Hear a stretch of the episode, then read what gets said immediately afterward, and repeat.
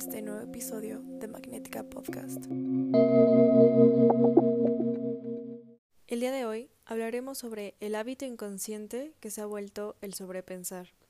Antes de comenzar, cabe recalcar que yo no soy una persona profesional de salud, sino que todo lo que yo les comparto por estos medios es con base en experiencias propias y obviamente también gracias a perspectivas que se me han permitido analizar desde fuera con gente de mi alrededor.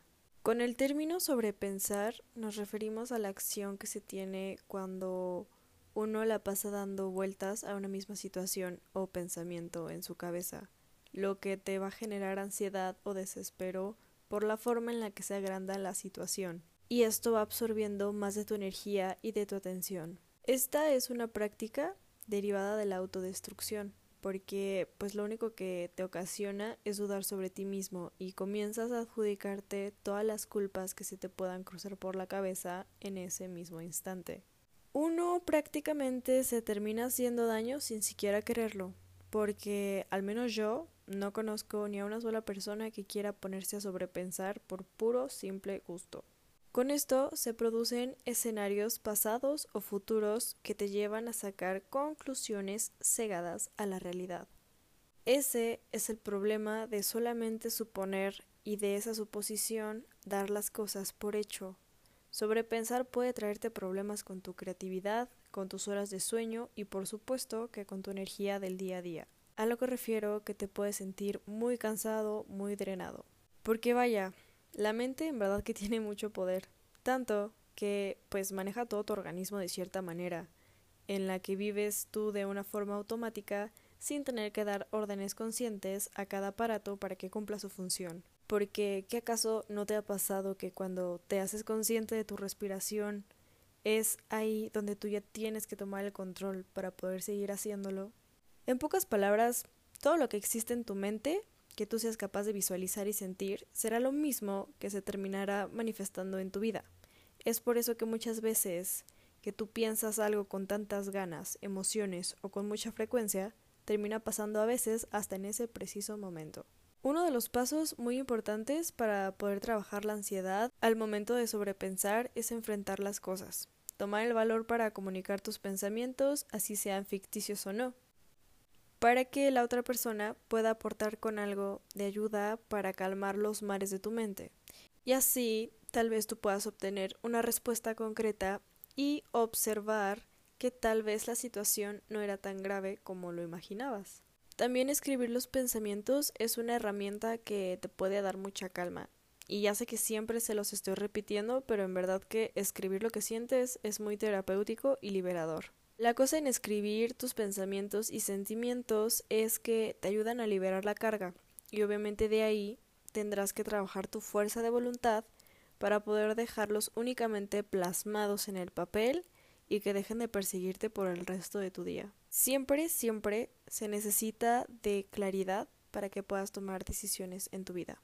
Otra herramienta que te puede ser de mucha ayuda son las afirmaciones y las meditaciones porque pueden ser un gran aliado, ya que sirven para el manejo de la calma de la mente. Con esto tú aprendes a enfocar tu energía y atención en una sola cosa. Aprendes a ver los escenarios desde perspectivas más amplias. Y el hacer esto te salva de muchas cadenas que te aten a emociones de baja frecuencia. Necesito que te apoyes en actividades que te ayuden a liberarte del ocio. Ahora va mi pequeña parte, como siempre, de los podcasts de Storytime. Bueno, empezando. Yo pues solía ser una persona que sobrepensaba todo a unos niveles astrales cada que un pequeño detalle de mi vida pasaba en los vínculos, en cualquier cosa. Y si les soy sincera, no sé exactamente en qué momento es que esto comenzó a disminuir, pero Solo sé que estoy orgullosa de poder tener un control actual de mi mente sobre los pensamientos que entran y salen, sobre las emociones que siento y las acciones que solo me llevan a la autodestrucción, porque sí, así es, muchas veces me he cachado teniendo pensamientos intrusivos y es ahí donde yo digo, hey, Miranda, alto. No estás pensando con claridad, estás siendo impulsiva, relájate un poco, tómate un tiempo, respira y suelta el control.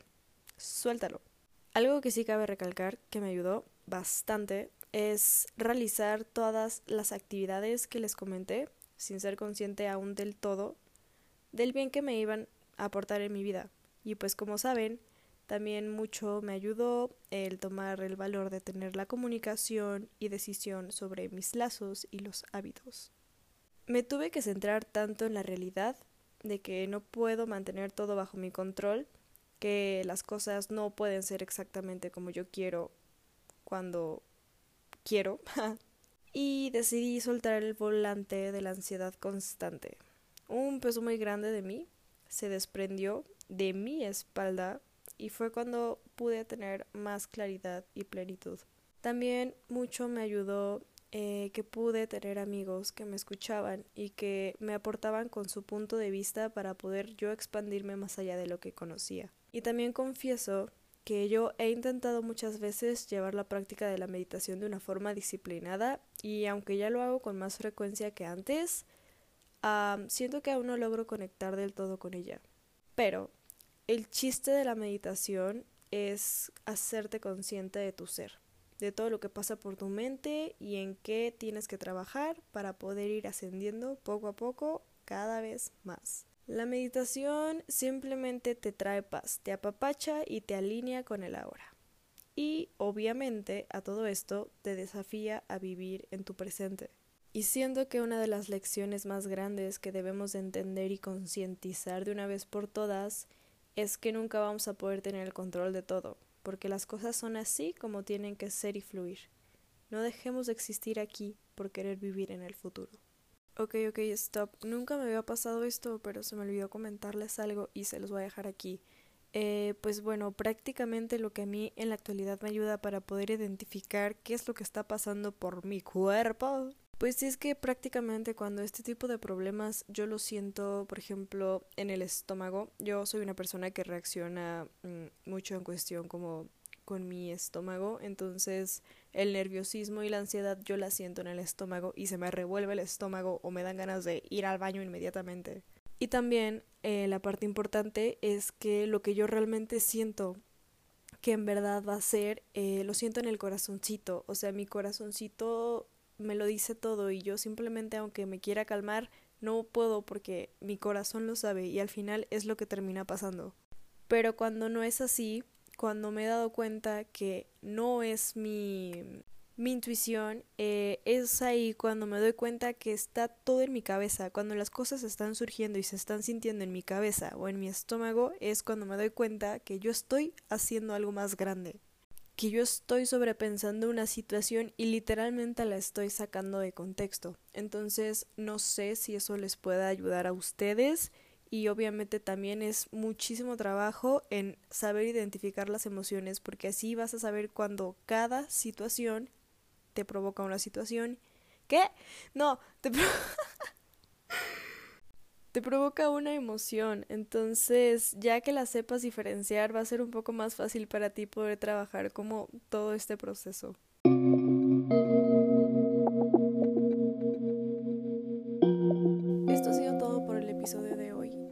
les haya gustado y les mando un kiss. Y recuerden ver lo mejor entre tanto caos.